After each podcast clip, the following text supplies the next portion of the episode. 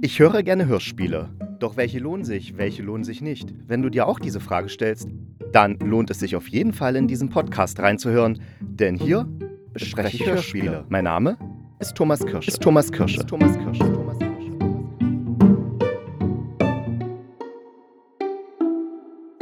Ja, hallo, ich bin halbwegs wiederhergestellt und gesund. Naja, nicht ganz, aber zum Großteil gesund. Ich hatte letzte Woche ein kleines Hörspielprojekt in Dessau, also die ganze letzte Woche, und da habe ich mit Jugendlichen ein Hörspiel zusammen erfunden. Ich habe dann das Manuskript geschrieben, dann haben wir es zusammen eingesprochen, auch die Geräusche aufgenommen und dann habe ich alles geschnitten und produziert. Und bums wurde ich krank, aber zum Glück habe ich es trotzdem geschafft, den Jugendlichen das Hörspiel zugänglich zu machen, weil eigentlich wollte ich das persönlich nach Dessau bringen, dann hätte es eine Abschlusspräsentation gegeben. Wir hätten das zusammen angehört, da habe ich mich schon echt drauf gefreut, hat leider nicht geklappt, aber ich habe es wenigstens per WhatsApp beziehungsweise ich habe es auf meine Webseite hochgeladen, haben sich das, die Jugendlichen darunter geladen und sie konnten es dann trotzdem hören. Und soweit ich jetzt als Feedback bekommen habe, hat es ihnen auch äh, echt Spaß gemacht und sie waren dann auch echt stolz auf ihre Leistung. Und das kann ich auch verstehen, weil das ist schon was Besonderes, wenn man da in einem Hörspiel zu hören ist, weil man muss ja zugeben, ein Hörspiel ist schon was Außergewöhnliches. Also Videosachen an Schulen kennt man ja und vielleicht auch so kreatives Schreiben oder so, aber Hörspiel äh, finde ich schon ist so ein bisschen nischig, nischig, nischig, aber dadurch auch ganz cool. Äh, doch jetzt äh, schieben wir das mal beiseite. Es geht ja eigentlich heute um eine Hörspielkritik und da habe ich mir Riss in der Matrix rausgesucht. Das ist jetzt ganz neu in der ARD Audiothek. Das heißt, ihr könnt es jetzt ein Jahr lang dort hören. Bis zum Jahr 2024 kann man es dort anhören. Und das ist eine ganz neue Produktion aus dem Jahr 2023 von Simone Buchholz geschrieben und es ist ein Hörspiel, was mich erst vermuten ließ, es wäre Science Fiction. Und ich muss sagen, als Science-Fiction-Freund bin ich enttäuscht, aber als Mensch, der Emotionen hat und der auch inzwischen versucht, Zugang zu seinen Emotionen zu finden und äh, ja, das immer weiter auszubauen, der sagt, ja, das ist ein sehr gutes Hörspiel. Und warum? Ja, dazu komme ich gleich. Erstmal kurz was zum Inhalt. Also es geht um Leslie. Das ist eine Frau, die ist 32 laut Inhaltsangabe. Die kommt in eine Bar und äh, bekommt von der Barfrau einen schönen Weißwein serviert. Und die Barfrau merkt auch gleich, dass mit Leslie irgendwas nicht in Ordnung ist. Aber Leslie will nicht darüber reden. Und dann kommt der Anfang von Safri Drew, der The Bongo Song, dieses Dance-Elektronik-Ding, was 2001 herauskam und damals auch in jeder Disco lief. Ich habe damals zu der Zeit in der Disco gearbeitet, deswegen äh, habe ich das so im Kopf drin, weil das wirklich permanent lief und die Leute immer ausgeflippt sind. Jedenfalls kommt dann dieses Babam Babam und dann switcht Leslie in ein neues Leben hinein oder in eine neue Situation, äh, wo sie gar nicht weiß, was jetzt los ist für einen kurzen Moment, aber sie orientiert sich wahnsinnig schnell. Also man merkt äh, als Zuhörer sofort, Leslie ist es gewöhnt, in diese permanent in völlig neue Situationen zu switchen oder zu warpen oder zu jumpen. Und äh, die erste Situation ist, dass auf dem AfD-Parteitag ist. Ihr wird von so einem Typen in den Bauch geknufft und sagt, jetzt musst du mal eine ordentliche Rede hier halten. Der Kollege aus Nürnberg, der war so ein Weichei und wollte so einen versöhnlichen Kurs. Und Leslie hält dann auch eine Rede und da lässt sie dann ihren ganzen Hass raus und sagt auch, dass sie mit der Partei eigentlich, dass die Partei nicht dafür da ist, irgendwas zu erreichen oder Idealen hinterher zu jagen, sondern es einfach nur darum geht, zu zerstören. Und sie will Macht und sie will die Macht ausüben und sie will Geld, aber irgendwelche Ideale sind ihr egal. Es geht einfach nur darum, zu kaputt zu machen und Geld und Macht zu haben. Und es ist so eine richtig geile Rede, die, sagen wir mal, diese ganzen rechten Rhetoriker, ich finde, sehr gut entlarvt, weil im Endeffekt geht es darum. Es geht ja nie um was Konstruktives, wenn man den AfD-Menschen zuhört, sondern es geht ja eigentlich immer nur dagegen und um irgendwas zu zerstören und äh, ja, also die wollen immer was zerstören, damit äh, Deutschland nicht zerstört wird. Blablabla. Bla, Egal, ich werde schon wieder politisch, das will ich ja gar nicht. Aber das Interessante an dieser Rede ist, man kann sie auch absolut emotional verstehen. Das heißt, die hat dann gar nichts mit Politik an sich zu tun, diese Rede, sondern sie hat was mit Leslies emotionalen Zustand zu tun. Das bekommen wir aber erst am Ende des Hörspiels raus. Und das finde ich schon sehr clever gemacht von der Simone, Buchhol Simone Buchholz, die das Hörspiel geschrieben hat. Aber kommen wir nochmal kurz zurück zum Inhalt. Sie zwitscht dann zurück, aber nicht in die Bar, in der sie am Anfang des Hörspiels ist, das ist eine reale Bar, sondern sie schlüpft, äh, sie kommt dann in so eine Art metaphysische Bar, weil die besteht aus Nebel, diese Bar. Und da ist auch ein Barmann und ein Gast, der dort immer am Tresen schläft, der kriegt aber mal sein Bierchen. Und dann unterhält äh, Leslie sich mit dem Barmann, der ist auch sehr nett und die verstehen sich sehr gut.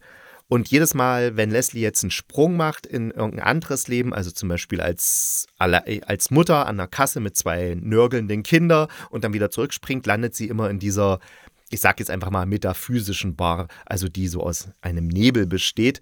Und das Interessante, beim dritten Sprung kommt sie, glaube ich, in so eine Sex- Sache rein, also mit zwei Männern und noch einer Frau und so. Und äh, da geht es dann schon gut ab. Also da, es ist jetzt nicht wie so ein Porno, aber es hat sowas hat eine starke erotische Ausstrahlung, muss ich sagen. Und ich habe das da beim Kochen gehört und äh, habe dann so meine Suppe da umgerührt. Habe gedacht, oh, jetzt geht's aber ganz schön ab hier. Holalala. Also es war, hatte schon, äh, konnte schon auch auf den, auf mich als Hörenden überspringen, diese erotischen Vibes, die darüber kamen. Aber es hat auch eine tiefere philosophische oder psychologische Bedeutung in dem Fall, diese Sexsache. Und dann geht es wieder zurück in diese metaphysische Bar und so weiter. Und am Ende landet sie im Mittelmeer und unterhält sich da mit einem Hai. Und dieser Hai ist so super nett, also mit dem wäre ich auch gern befreundet. Es ist eine Hai-Dame übrigens, die heißt Sibylle. Haha, stimmt nicht, aber ist ein guter Witz. Also nicht von mir ist der Witz, der Witz kommt im Hörspiel vor. Und da kommt dann auch raus, was, sagen wir mal, hinter diesem Riss in der Matrix steckt. Also was damit jetzt wirklich gemeint ist. Also es geht tatsächlich nicht um Science Fiction in dem Sinne, auch wenn immer diese Sprünge in verschiedene Leben oder verschiedene Situationen ja was sehr Science-Fiction-mäßiges haben, aber eigentlich geht es um den Riss, den Leslie in sich hat. Und am Ende ist sie dann wieder in der Bar vom Anfang und das ist so ein schönes, rundes Bild und deswegen hat es mir auch sehr viel Spaß gemacht, diesem Hörspiel zuzuhören, weil äh, wer sich erinnert, ich hatte ja mit Therese, wenn der Mordmann kommt, dieses Audible-Ding besprochen und das spielt ja auch in der Bar. Und wenn ich dann die Bar in Riss in der Matrix höre und die Bar in äh, Wenn der Mordmann kommt und beides miteinander vergleiche, denke ich, oh, ich will unbedingt in diese Bar von Riss in der Matrix, weil egal ob die metaphysische Bar oder die Bar, in der Leslie am Anfang und am Ende ist, die ist zehnmal besser, weil die ist einfach lebendig. Die wirkt so ach so heimisch und das ist schön. Und die Geschichte ist sehr, sehr schön. Und es macht sehr viel Spaß, diesem Ding zuzuhören, diesem Hörspiel, dem Ding, Thomas, Mensch, dem Hörspiel zuzuhören, weil es einfach berührt, weil es echt ist, weil es auch Witz hat durchaus und auch Traurigkeit und wie gesagt auch ein bisschen Erotik. Hatte ich jetzt auch so noch nicht im Hörspiel.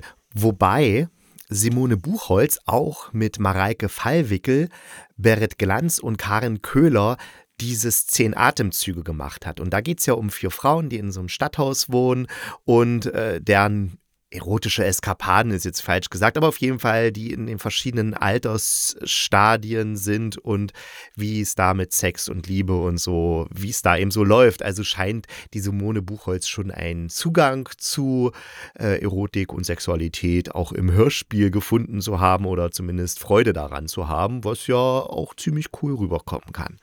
Übrigens, die Regie hat Silke Hildebrand geführt. Die hat übrigens auch bei Zehn Atemzüge die Regie geführt. Das heißt, da schließt sich auch wieder der Kreis. Und ich habe tatsächlich einen Fehler in der ARD-Hörspieldatenbank äh, gefunden, weil da steht bei Riss in der Matrix, dass es von Simone Buchholz, Mareike Fallwickel, Berit Glanz und Karin Köhler wäre, aber Riss in der Matrix ist tatsächlich nur von Simone Buchholz. Also in allen anderen Quellen steht, dass es nur Simone, Simone Buchholz, äh, die Autorin des Hörspiels ist. Und auch im Hörspiel selbst wird im Abspann gesagt, dass es von Simone Buchholz ist und nicht von den anderen. Da hat wahrscheinlich jemand einfach ganz faul die Autorin rüberkopiert und aus Versehen die anderen vier Autoren gleich noch mit rüberkopiert. ja, habe ich mal was kann ich mal ein bisschen klug scheißen hier. ARD-Hörspieldatenbank. Musst du mal ein bisschen drauf aufpassen. Dann zur Sprecherin der Lou, das ist, also der Lou, äh, der Leslie, das ist nämlich die Lou Strenger und die macht das ganz toll. Also das ist wirklich so äh, perfekt, diese Stimme, dieses, dieses Gebrochene, dieses, diese Wut, dieses Überfordertsein und dann am Ende eben auch die Trauer, das kommt alles so, so toll herüber. Dann der Vanya Müs, der spricht den Lubo, also diesen Barkeeper. Und das macht er eben auch ganz toll. Also Vanya Müs kennt man vielleicht äh, aus Rosamunde Pilcher, Tatort. Ja, ne, halt Soko, also äh, eigentlich was alle deutschen Schauspieler so machen. Ich kannte ihn sehr dolle, sehr dolle sagt man das so. Jedenfalls, ich kenne ihn vor allen Dingen aus dieser Kriminalkommissar Stolberg, also Kommissar Stolberg hieß die Fernsehserie. Da hat er den Nico Schreiber gespielt, also so ein Kriminaloberkommissar, der mit dem Stolberg da eben zusammenarbeitet. Und daher kannte ich ihn, aber ich habe ihn nie so als Hörspielsprecher abgespeichert, aber wirklich, das macht er so toll, so sympathisch, dass man sich wirklich in diese Bar stellen möchte und äh, ihm zuhören möchte und bei diesem Menschen sein möchte, weil das ist alles so, so liebevoll und nett. Ja, es, ich weiß, nett klingt, ist für manche irgendwie so die kleine Schwester von Scheiße, aber ist es nicht. Das ist einfach bescheuert, dieser, diese Rede. Nein, es ist wirklich einfach schön in dieser Bar. Und auch der, dieser Typ, der da immer schläft am, am Tresen. Das ist der Snake. Der wird von Steffen Scheumann gesprochen. Und das Witzige ist, wenn man Steffen Scheumann googelt, dann sieht er exakt so aus, wie seine Stimme klingt und was für ein Typ der ist. Das ist so faszinierend.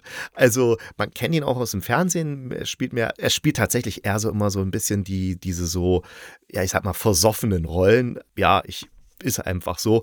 Äh, aber auf jeden Fall, seine Stimme klingt exakt so, wie er aussieht. Und das ist ja wirklich relativ selten, finde ich, dass die Leute dann auch so aussehen, wie man sie sich anhand der Stimme vorstellt. Aber bei dem Snake dieser Rolle, der Steffen Scheumann, der sieht wirklich so aus. Und coole Sache.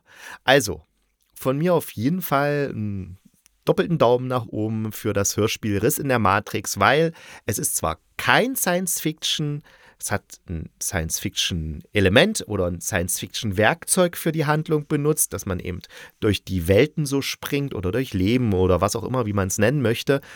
Und es ist ein sehr schönes Hörspiel, weil es einfach emotional mich berührt hat, weil es eine kluge Geschichte ist, die einfach zeigt, wie das Leben ist, wie viele Facetten es hat und wie man auch eben mit Trauer umgeht, weil im Endeffekt geht es darum, wie gehe ich mit Trauer um, was passiert eben danach, nach diesem, nach der, nach dem Fall, dass irgendwas Schlimmes passiert ist.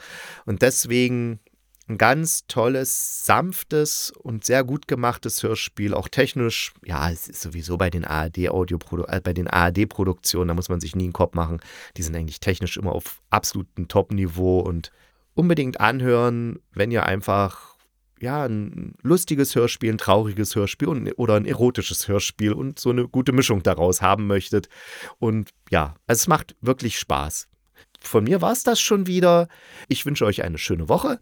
Wir hören uns dann am Samstag wieder und bis dahin bleibt gesund und kugelrund. Dann beißt euch auch kein Pudelhund.